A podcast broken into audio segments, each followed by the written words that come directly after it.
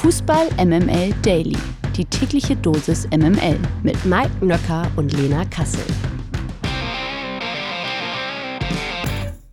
Halli? Hallo? Hallöchen, das haben wir lange nicht mehr gesagt. Ich sage guten Morgen. Es ist Donnerstag, der 18. Januar. Ihr hört Fußball MML Daily. Und Halli, Hallo, Hallöchen ist selbstverständlich normalerweise die Begrüßung von diesem Mann hier. Guten Morgen, Mike Nöcker. Ja, aber ich bin schon äh, hart beschimpft worden, dass das ja auch irgendwie eher eine Boomer-Begrüßung ist. Insofern ähm, bin ich ganz froh, dass du das auch machst. Du ja als Influencer und Celebrity-Reporter ausgestarrt. Mhm. Vielleicht kannst du das ja auch da so ein bisschen en vogue machen. Mhm. In der Schweiz. Mhm. Du, New ne? Year, New You. Du kannst dir ja eine neue Begrüßung mal ausdenken. Was soll denn Mike oh, Nöcker sehr gute 2024? Idee. Was ist die Überschrift? Was ist die Überschrift vom neuen Mike Nöcker in diesem Jahr? Hm? Das ist eine sehr gute Idee. Äh, schreiben Sie jetzt Ihre Vorschläge auf einen frankierten Briefumschlag an MML 75 Mainz 500. Ja, weiß ich nicht. Mal gucken habe ich so noch nicht drüber nachgedacht. Vielleicht ist es auch einfach gut, kein Motto zu haben. Vielleicht bist du auch jetzt in so einem Alter, wo man sowas sagen kann, äh, Gott zum Gruße. Ha, das wird nicht passieren. Auf keinen nicht? Fall. Also ich sehe also seh dich da so. Also so. No fucking way. Gott zum Gruße. Nein. Nun ja, okay, ich hab's probiert. Gewinner des Tages. Das ist heute Morgen der, ich wollte es gerade sagen, aber das ist heute Morgen der VfB Stuttgart, denn die Chancen der Schwaben, dass Torjäger Cero Girassi bis zum Sommer bleibt, sind offenbar stark gestiegen. Laut der Bild ist nämlich die Vertragsklausel ausgelaufen, durch die ein interessierter Club den Stürmer für 17,5 Millionen Euro hätte kaufen können. Demnach hätte eine Überweisung des vollen Betrags bis zur Monatsmitte auf dem Konto der Schwaben eingehen müssen. Das geschah allerdings nicht und bedeutet, dass der Tabellendritte der Bundesliga nun wieder das Heft des Handelns in der Hand hat und sich wahrscheinlich freut, denn das ist sicher für den VfB eine gute und auch eine wichtige Nachricht. Auf jeden Fall. Und vor allen Dingen hat sie ihre Wichtigkeit nochmal unterstrichen, wenn man das Spiel gegen Gladbach nochmal in Erinnerung ruft. Da haben wir, glaube ich, ganz anschaulich gesehen, welche Probleme der VfB Stuttgart gegen einen tiefstehenden Gegner ohne eben Seru Girassi hat. Sie haben keinen vergleichbaren anderen Spieler im Kader. Und ich glaube, das war auch ein bisschen eine Blaupause für alle anderen Mannschaften, wie man eben Stuttgart vor Probleme stellen kann, wenn eben Seru Girassi nicht da ist. Und wenn sie ihn jetzt doch äh, bis zum Sommer halten können, dann wäre das, glaube ich, ein Signal in Richtung Liga, aber eben auch an die eigene Mannschaft, dass es äh, durchaus weiter so positiv verlaufen kann wie in der bisherigen Saison. Wenn sie ihn verlören, dann glaube ich, ähm, wäre man nicht so optimistisch ob des weiteren Saisonverlaufs. Also ich rede jetzt nicht davon, dass sie in irgendeiner Form rapide dann in der Liga herunterklettern, aber eben vielleicht nicht das Maximum aus dieser Saison rausholen mit diesem wirklich sehr, sehr guten Polster, was sie sich da bisher erarbeitet haben, wie es mit Seru Girassi möglich wäre internationales Geschäft und so weiter und so fort. Also ich glaube, die Wahrscheinlichkeiten und die Chancen steigen auf jeden Fall, wenn Seru Girassi beim VfB Stuttgart bis zum Saisonende bleiben würde. Weiber, immer Weiber. Die Frauenbundesliga verliert eine weitere Nationalspielerin nach Bayerns Lina Magul, wird nun auch Wolfsburgs Felicitas Rauch die Bundesliga verlassen.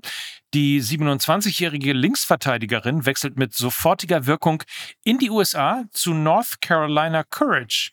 Wie der VfL am Mittwoch mitteilte, haben sich beide Seiten auf die Auflösung des ursprünglich bis Sommer 2025 laufenden Vertrags geeinigt. Das ist ein herber Verlust für den VfL, aber auch für die gesamte Liga, oder? Ja, schon. Also ihre Zeit beim VfL Wolfsburg war jetzt in den letzten Monaten nicht ganz so rosig, nicht ganz so glücklich. Sie hatte mit vielen Verletzungen zu kämpfen, aber man war auch, als sie fit war und gespielt hat, nicht so vollends von ihrer Leistung überzeugt. Ich glaube, sie brauchte oder sie braucht nochmal frischen neuen Impuls. Sie hat ja schon seit 2019 beim VfL Wolfsburg gespielt und man hatte so das Gefühl, die Geschichte ist jetzt vielleicht auch ein wenig auserzählt und sie brauchte irgendwie nochmal einen Tapetenwechsel, um vielleicht nochmal eine neue Herausforderung in ihrer Karriere zu haben. Das gleiche gilt auch für Lina Magul, die auch schon seit 2018 bei den Bayern-Frauen gespielt hat und vielleicht auch noch einfach frische neue Luft schnuppern wollte. Auch, glaube ich, im Rückblick auf die wirklich sehr enttäuschende WM der Frauen. Ich glaube, da haben sie ähm, ja einige ungute Erfahrungen gesammelt und ähm, ja, manchmal bewegt einen ja das dann dazu, dass man vielleicht noch mal zu neuen zu neuen Ufern aufbricht und irgendwie denkt so, boah, ich brauche jetzt mal ein bisschen was Neues und ja, dementsprechend ist es schon besonders, dass dann zwei deutsche Nationalspielerinnen die Bundesliga verlassen. Und ich glaube, was die beiden Transfers dann eben eint, ist, äh, dass sie lange bei ihren Vereinen waren und jetzt im neuen Jahr nach einer neuen Herausforderung gesucht haben.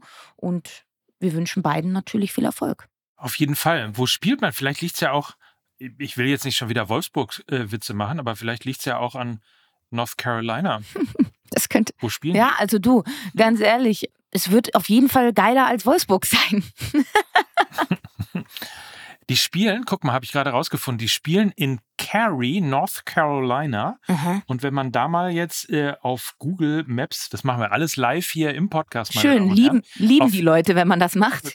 Total. total. So, dann sage ich dir nämlich auch, wie weit das vom, vom Meer entfernt ist. Ja, doch ein bisschen. Okay. Also es ist mittendrin in North Carolina. Ich dachte, es ist schön am Strand und mhm. so, aber nee, das äh, sind bestimmt drei Stunden irgendwie mit dem Auto bis zum Meer. Das also auf jeden Fall das neue Heim. Und ich glaube, drei Stunden bis zum Meer sind es ja aus Wolfsburg auch. Vielleicht vier. When you need mealtime inspiration, it's worth shopping Kroger, where you'll find over 30,000 mouthwatering choices that excite your inner foodie. And no matter what tasty choice you make, you'll enjoy our everyday low prices, plus extra ways to save, like digital coupons worth over $600 each week. You can also save up to $1 off per gallon at the pump with fuel points. More savings and more inspiring flavors make shopping Kroger worth it every time. Kroger, fresh for everyone. Fuel restrictions apply. Der Kommentar der Woche. Steffen Baumgart hat im Podcast von Jonas Hector ziemlich offen über seine Zukunftspläne gesprochen. Der ehemalige Trainer des ersten FC Köln sei sehr, sehr offen zu allem, das war ein Zitat. Auch eine Station im Ausland sieht Baumgart als Option und ich zitiere nochmal, ich bin zu allem offen und höre mir alles an. Das hat nichts mit Tradition oder Nicht-Tradition zu tun.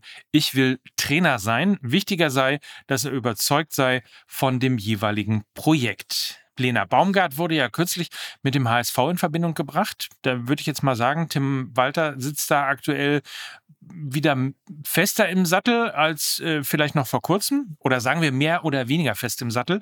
Hast du einen Club, bei dem du dir Baumgart besonders gut vorstellen könntest? Ich glaube, er braucht definitiv einen Verein, mit dem er sich identifizieren kann und da kommen für mich aktuell nur Union Berlin und eben der Hamburger Sportverein in Frage. Eine besondere Bindung hat Baumgart ja zum HSV. Den Zweitligisten nannte er seinen Kindheitsverein. Und der HSV sei ein Verein, den er emotional ähnlich einschätzen würde wie den FC. Und ich sag mal so, einen weiteren verpassten Aufstieg würde man sich aus HSV-Sicht sicherlich nicht tatenlos anschauen. Tim Walter sitzt ja nie so richtig fest im Sattel, auch wenn es aktuell erstmal wieder danach ausschaut. Wir wissen aber auch, der Frühling und die Crunchtime in der zweiten Liga, die werden kommen. Und wir wissen dann ja auch, was ähm, mit dem HSV dann meistens passiert. Also Baumgart und den HSV würde ich jetzt mal nicht komplett abschreiben. Und er hat ja auch gesagt, im Podcast von Jonas Hector, dass ein weniger emotionalerer Verein auch für ihn in Frage kommen würde. Er will einfach von dem Projekt überzeugt sein und ich sag mal so, wenn die Wölfe sich unter Nico Kovac jetzt nicht fangen, dann glaube ich, wird das der erste Trainerstuhl sein, der wieder frei sein wird in der Bundesliga. Und dann denke ich mir so, boah, ey, Baumgart beim Autoclub, in Wolfsburg weiß ich jetzt nicht, kann ich mir jetzt irgendwie nicht so recht vorstellen. Aber ich glaube, der sehr, sehr gut bestückte Kader könnte ihn durchaus reizen. Und nach Berlin, wo seine Familie wohnt, ist es ja auch nicht weit. Ne? Das geht relativ fix mit dem ICE. Und du hast es ja auch schon angesprochen, auch eine Option im Ausland hält Baumgart nicht für ausgeschlossen. Ich kann mir das aber wirklich überhaupt nicht vorstellen. Ich glaube, er ist ein Trainer, der von seiner Rhetorik lebt und die hat er eben am besten in seiner Muttersprache Deutsch und von daher kann ich ihn mir irgendwie nicht in der Premier League oder sonst wo vorstellen. Ja, also das sind die drei Vereine, die in Frage kommen. Der VfL Wolfsburg, Hamburger Sportverein oder doch irgendwie Union Berlin zur neuen Saison, wenn das Projekt Nenad Bielica jetzt doch nicht aufgeht. Dann äh, könnte das mit Baumgart eventuell eine weitere romantische Geschichte werden. Nichtsdestotrotz, unabhängig jetzt vom Verein, glaube ich, dass wenn ein Trainer relativ schnell wieder in Lohn und Brot sein wird, dann ist es Steffen Baumgart. Der muss immer für die romantischen Geschichten herhalten, ne? Ist ja auch ein romantischer Offensichtlich. Typ. Ist ja auch ein romantischer Typ, glaube ich, ne? Ach, so, so ganz anders als ich. Dann Deals.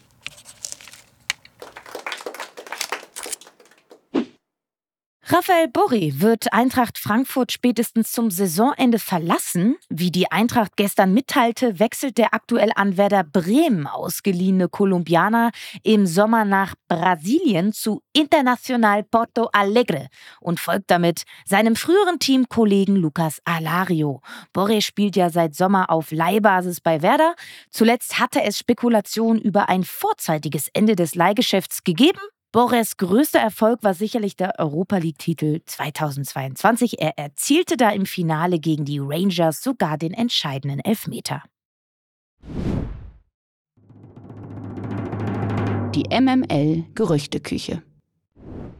Jordan Henderson hat sich angeblich mit dem saudischen Club Al-Ittifaq auf eine Vertragsauflösung geeinigt und soll anscheinend zu Ajax Amsterdam wechseln.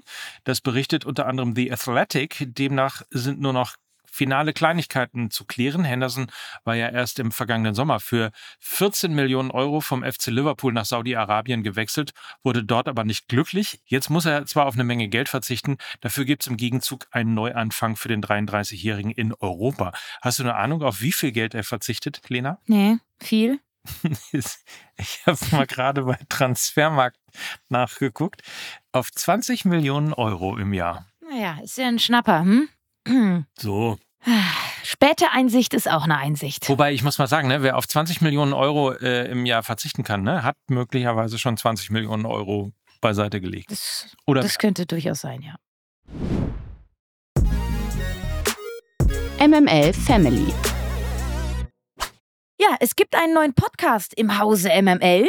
Wir, ja, wir begrüßen zwei neue Gesichter in der Podcast-Welt und die heißen Max Kruse und Martin Hanig. Und sie haben einen neuen Podcast, der den fantastischen Namen trägt, Flatterball.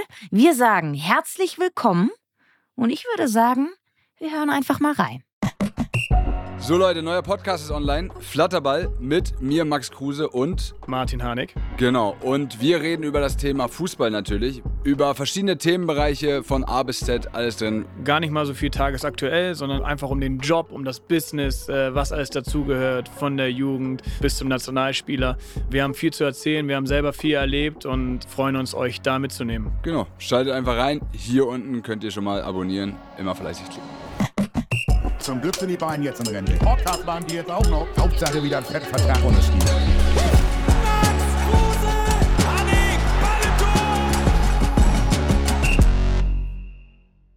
Genau, unbedingt mal äh, reinhören. Flatterball ist übrigens noch lustiger, wenn man es in dem Duktus äh, von Werner Hansch ausspricht. Aber so oder so ist auf jeden Fall natürlich eine große Empfehlung von uns. Den Podcast findet ihr überall da, wo es Podcasts gibt und natürlich auch bei uns in den Show Notes. Auf jeden Fall Welcome to the MML Family, Max Kruse und Martin Harnik. Endlich mal richtige Fußballfachkompetenz bei uns im Hause.